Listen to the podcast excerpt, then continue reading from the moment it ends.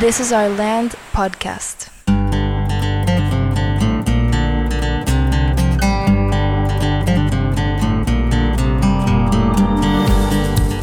Esto es This is Our Land podcast, episodio número 20. ¿Cómo estás, Alejandro? Muy bien. Una experiencia nueva hacer este podcast sin, sin stand de micrófono. Ah, sí. es, es mi culpa. Eh, bueno, llegué mal preparado, pero tenemos los micrófonos. No, sé, no creo que va a haber alguna diferencia, pero la, bueno, la diferencia es que puedes estar incómodo porque tienes que mantener el micrófono, pero fuera de eso, creo que todo es normal. Sí, muy bien. Eh, no sé exactamente por dónde empezar. Eh, pudiera platicarte un poquito de mi experiencia en sí de la semana pasada, de lo que voy a hacer esta semana. Tuvimos la participación en un panel Sí. de educación el eh, fin pasado. También podemos platicar un poco de eso. Sí, que fue, fue muy interesante. Me gustó mucho el, el panel, el, el congreso de Expo Learning. Mm, En- estuvo muy bueno. Participamos en un panel sobre el futuro de la educación. Eh, creo que salieron buenas ideas. Sí, La gente se fue contenta. sí. Muy enfocado a la, a la microescuela. Sí, y los conceptos de la microescuela que estoy seguro que en algún momento platicamos aquí en algún episodio, pero que básicamente es para poder personalizar la educación, de Sí. trabajar con menos personas para poder atender mejor las necesidades de cada quien. Exacto. Eficientar de alguna manera todos no- los recursos y todo nuestro trabajo Sí, eh, y canalizarlo o enfocarlo al estudiante. sí, exacto, de poner el estudiante en el centro. Sí, y considerando también que como nosotros estamos trabajando directamente con la SEP Sí. en la prepa eh, y tenemos un plan de estudios de, que hay que seguir. Sí. Para dar un ejemplo, a lo mejor de la personalización, porque tuve varias experiencias en la semana eh, en mis sesiones de coaching. Ajá. con los estudiantes. Como comenté aquí, no sé si en el episodio pasado, fue que quiero tener esos momentos con cada uno de ellos Sí. para definir algo, no definir yo, sino definir ellos, algo que quisieran trabajar durante el semestre, eh, un logro para sentirse contentos con ellos mismos. Sí. Y han salido cosas, estoy muy sorprendido. Yo, yo tenía quizá bajas expectativas, pensé que íbamos a estar dando muchas vueltas, porque lo, lo último que quería yo era eh, señalar algo. Sí. Por ejemplo, decir, oye Alejandro, yo vi que en el semestre pasado batallaste con tales cosas, ¿qué tal si? No quería yo llegar a eso, Ajá. sino quiero que nazca de ti para que tú sientas la motivación ante, Claro. ante el, el trabajarlo. Y han salido cosas muy, muy padres. Una de las últimas que tuve fue con, con un chavo que se incorpora con nosotros este semestre, Ajá. viene de otra institución y me decía, siempre he batallado con las entregas Sí. y me ha ido muy mal en la escuela por, porque no entrego. Sí. Y le digo, bueno, uno, ¿estás consciente de eso? Claro. Ese es un, es un muy buen paso. ¿Y qué tal si empezamos a trabajar en eso? Muy bien. Y le dije, en, en muchas instituciones seguramente te dicen, mira, esto es lo que tú tienes que entregar y tú encárgate de entregar. Sí.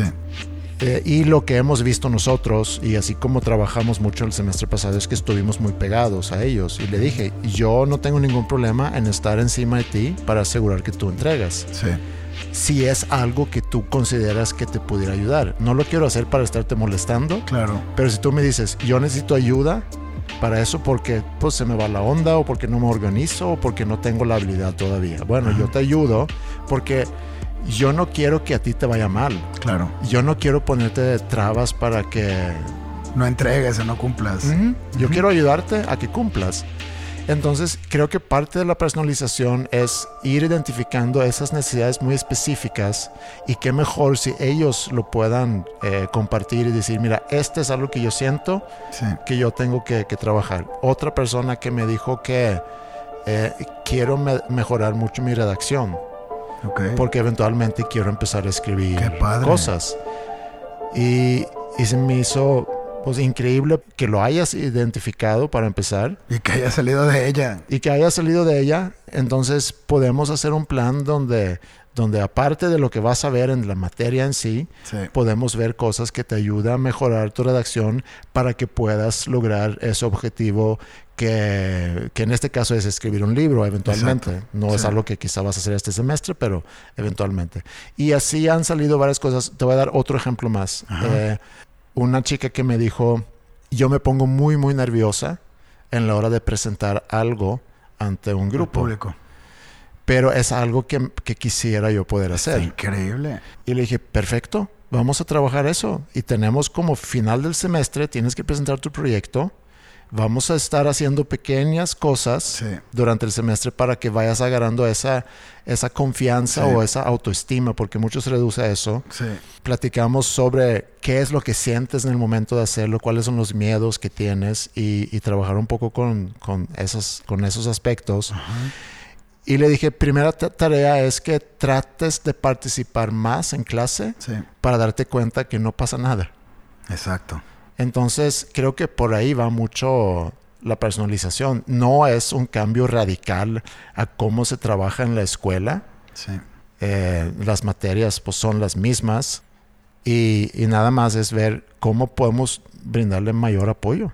Sí, sobre todo eso de estar conscientes de que hay una hay un área de mejora que no tiene nada que ver necesariamente con la con la materia. ¿No? Que eso es lo que está increíble y creo que tiene mucho que ver con la personalización. Es ir un poco más allá de, de la cuestión académica y entender eh, todos estos hábitos de estudio, estos procesos que de alguna manera tenemos ya definidos, que a veces eh, hay que mejorar, como en todo, ¿no? Eh, y esto que platicabas, curiosamente que lo platicamos también en, con, con todos los, lo- el equipo de, de consejeros de Land, que pues es algo que sucede en, en esta generación como, como algo muy normal. Sí. ¿no? Que eso es algo, me llama muchísimo la atención, porque no es que no lo hagan. Es, yo, como lo hemos platicado, yo veo que está listo el trabajo, me lo enseñan, pero por alguna razón no lo suben. No. O como me tocó también en estos días, o inventan algo o dicen que tú les dijiste que no lo subiera porque luego lo íbamos a ver en, no sé. Digo, sí, claro, pretextos siempre, siempre hay, ¿no? claro, claro. Y eso, y de eso platicamos ahorita que fuimos a, a ese panel Ujú. de el concepto en sí de la microescuela, que yo siento que mucho se reduce a, a poder trabajar más de cerca Sí, y, y tener al estudiante en el centro. Es eso es lo que, a lo que también mi ejemplo de poder trabajar con ellos así es, y lo que le dije a este chavo, yo no te quiero poner trabas. Para mí tú eres lo más importante. claro. Y eso es, a final de cuentas, centrar todo en el estudiante. Exacto, y entiendo que es muy difícil cuando tienes tantas materias y tienes tantas cosas que cumplir, pero creo que a través de Media Center está funcionando muy bien, porque vas integrando todo en este proyecto multidisciplinario, donde de alguna manera no se siente que es una actividad extra, ¿no? Entonces, siento yo que con la, por un lado, con Media Center estamos empujando a que estén construyendo, desarrollando estos proyectos y mediante coaching ir descubriendo esta parte socioemocional que tiene que ver con la motivación. Sí. ¿no? Creo que es un muy buen combo, hay que irlo evaluando, eh, pero de entrada noto que hay una actitud bien diferente de los estudiantes a comparación del semestre pasado. Los veo muy emocionados. El, el tema que hayamos incluido también una, un trabajo en grupo que tiene más que ver con la parte creativa, creo que está, está funcionando muy bien. Hay unos proyectos increíbles. La semana pasada habíamos dicho que íbamos a trabajar proyectos sociales, proyectos que tienen que ver con arte y entretenimiento, y ahorita sumaron uno más de negocios. Entonces la idea es, durante este semestre van a estar trabajando un plan de negocios. ¿Cómo se hace un plan de negocios? ¿Qué contiene un plan de negocios? E irlo rellenando. Inclusive se quieren enfocar en la parte de marketing, quieren hacer una investigación de mercado, utilizar instrumentos como encuestas, este, focus groups, y se me hace pues me parece increíble que a esta edad ya estés con esa curiosidad de cómo se establece un plan de marketing para empezar tu negocio. Sí. Y todo lo que nace de ellos, tenemos que estar muy atentos a eso y aprovecharlo, porque ahí es donde está la motivación. Sí, ahora también hay que, hay que delimitar, porque otro grupo me decía, nosotros queremos hacer algo que tenga que ver con cine. Y les digo, bueno, pueden empezar con un video o algo más sencillo. Y su propuesta fue una película. y yo digo, bueno, una película de dos horas es, es como muy complicado, ¿no? Si Sí. no has hecho nada, digo, empieza con, o empiecen con un corto. Yo Sí. creo que es más fácil un video Mm. porque no tienes que estar grabando audio. No, digo, eso es parte de nuestro rol también, de Sí, ayudarles claro. a, a poner el marco. Dentro de este marco te puedes mover. Exacto. Sí. Pero me gusta la, la ambición y las ganas Sí. que quieren de Sí. lo que traen. Muy, muy bien. Oye, eh, en cuanto a, a materias, eh, ya te había platicado que lo mío este semestre es eh, poner ética en diferentes contextos, ¿no? Sí. Eh, ciencia, tecnología, medicina, medio ambiente y con eso ya hemos arrancado. Salen varias cosas ahí interesantes eh, con ellos. En, en su primera actividad tenían que pensar en algún invento o alguna innovación Ajá. y describir, bueno, cuáles son los impactos positivos de este invento o innovación, sea político, económico, geográfico, social, cultura, etc. Sí. Y también cuáles son las consecuencias negativas. Y a final de cuentas, lo que quiero que aprendan con eso es la capacidad de reflexionar sobre las dos, los dos lados que pueden existir Sí. que pueda haber mucho avance eh, y mucho beneficio, pero siempre va a haber alguna consecuencia. Es más, les dije, si de plano vas a escoger algo que, que no puedes encontrar algo negativo, escoge otra cosa. Muy bien. Y uno de mis favoritos fue la bomba atómica. Porque, digo, es, es un, iba a decir gran invento, pero digo, es un gran invento en el sentido que es muy complejo Claro. es, es eh, algo horrible, pero si analizamos así muy rápido nada más las consecuencias y a raíz de ese descubrimiento se ha podido hacer muchas cosas Claro. energéticas. Sobre todo, sí.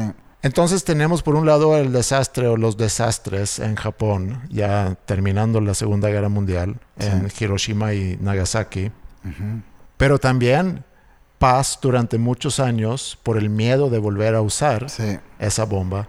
Entonces, e- ese balance también es, es interesante. Claro. Y, y que lo hayan captado, pues es, es, es un buen ejemplo de, de cómo entender cómo el- un avance tecnológico puede tener consecuencias espantosas, Claro. pero que también pueden generar otro beneficio que quizás no vemos tan fácil. Sí, de acuerdo. Entonces, esta semana lo que quiero hacer es escoger los mejores ejemplos que ellos mismos dieron y que, y que sigan desarrollando esas ideas y que sigan como que le den otra vuelta para ver si sacan más información, porque a final de cuentas lo que, lo que quiero es que entiendan precisamente eso. De cada avance tecnológico, de cada avance científico que tenemos, tenemos diferentes tipos de consecuencias. Sí. Y entre más apto eres para identificar esas consecuencias, más apto te vuelves para analizar eh, eh, cosas en general. Es eso, es una, es, es muy buena. es- este tipo de, de ejemplos que son tan radicales o tan, tan impresionantes. eh, funcionan muy bien porque radicalizas. O sea, puedes irte a cualquier extremo. No, o sea, puedes pensar que, la, que todo lo nuclear es algo bien negativo, pero por otro lado tienes un montón de información donde si logramos eh, hacer uso adecuado de esa eh, energía nuclear, resolveríamos muchos problemas. Sí. Y bueno, en cuanto a lo tuyo, ¿en dónde vamos en la, en la historia? Eh, bueno, retomamos desde, desde que cruzaron, desde que cruzaron los, los primeros pobladores que venían de, de Asia, originalmente de África, y nos enfocamos a los primeros pobladores que pasaron por Nuevo León. Entonces estuvimos revisando cómo era esa, e- esa época. Eh, estamos hablando desde hace 8000 años, ah, un periodo de entre 8 y 3000 años, que estuvieron diferentes grupos, tribus este, móviles en, en la zona que abarcaba eh, pues básicamente desde Coahuila hasta Tamaulipas, Texas y, San Luis. Pero el centro, lo que, lo que hicimos es trabajar un, un mapa de Monterrey donde poníamos e identificábamos los diferentes grupos. Los que están al norte, al sur, al este y al oeste en general, aunque se movían mucho y había muchos, sobre todo denominaciones. Porque aquí identifiqué cuatro por, por la zona geográfica por ejemplo, en, eh, en, el este estaba una, eh, en la parte de Tamaulipas, digamos, hacia el lado de Tamaulipas, había un grupo que se llamaban los borrados, pero también les llamaban los rayados, también le llamaban los pelones, también le llamaban, tienen muchos nombres y obviamente pues uno es lo que le puso el, la persona que los vio, digamos, el, el español. La que, lo que lo puso los judíos que también estaban ahí, como se llamaban entre esa misma tribu y como les decían los de la tribu vecina. Uh -huh. Entonces hay muchos, muchos nombres. No hay así como algo. En general terminan siendo los, este, los bárbaros ¿no? del, del norte uh -huh. que vivían de alguna manera, pues pareciera que, que sin, sin ningún orden, pero la realidad es que los vestigios que dejaron en toda esta zona es riquísimo. Entonces lo que hicimos fue revisar un poco toda la información disponible y, y hacer el, el, rol del historiador. Hacer una historiografía donde vieran, pues casi que contaran una historia de lo que, de lo que vieron. Y unos de, un grupo de ellos hizo una, unas rimas de hip hop. ¿Ah, sí? Este, ajá, otros hicieron una nota más periodística. Y muy bien, la verdad fue una, una muy buena introducción a contar la historia de México, porque a final de cuentas, pues ellos son los grandes abuelos y ancestros de, de todas las otras tribus y civilizaciones que conocemos recientemente. ¿no? Esa Big History, que Ajá. digo, se podría decir que forma parte de, de Big History, el, todo lo que tenga que ver con la prehistoria. Exacto. Y hay una serie que vimos hace varios años que es de un Spencer, se llama, el de los... Wells. Spencer Wells. Spencer Wells, el de los marcadores genéticos. Ajá. Y que empieza con los Bushmen en, en, África. Exacto. Y luego ya va siguiendo todo esa, ese camino sí. de cómo salen de África y luego ya vamos como sí. especie poblando el mundo. El, el, objetivo que tenía este proyecto que se llama Genographic Project, sí. que es con una alianza entre IBM y National Geographic, estamos hablando que este fue en el año 2000, mucho antes de todos los los, este, los diferentes aplicaciones y empresas que se dedican a, a, a estudiar o a descifrar tu ADN. Eh, ellos comenzaron justamente con la intención de formar un museo y que nos diera las rutas. Esa es la gran aportación de Spencer Wells, que pudo de alguna manera delinear todos los diferentes caminos que hicimos como civilización para poblar la, la, la, la, tierra, ¿no? Y hay, de hecho hay un, hay un mapa muy bueno que es en Genographic Project, eh, que pueden buscar en Google, que está muy explícito, donde ves exactamente cada recorrido de los diferentes grupos y sociedades de, de, de esa época. Sí. Por otro lado, algo que platiqué, creo que platiqué contigo, pero estuvimos revisando, estuvo muy presente esta semana, el tema de el, el mundo en el que vivimos actual actualmente. No, leía, no me acuerdo qué, creo que era este Claudio Naranjo, que, que, el filósofo chileno, uh -huh. que decía que todos estos males nuevos de esta sociedad, como el estrés, como eh, la ansiedad, cosas que tienen que ver mucho con el, con el tema eh, de la mente, tiene que ver justamente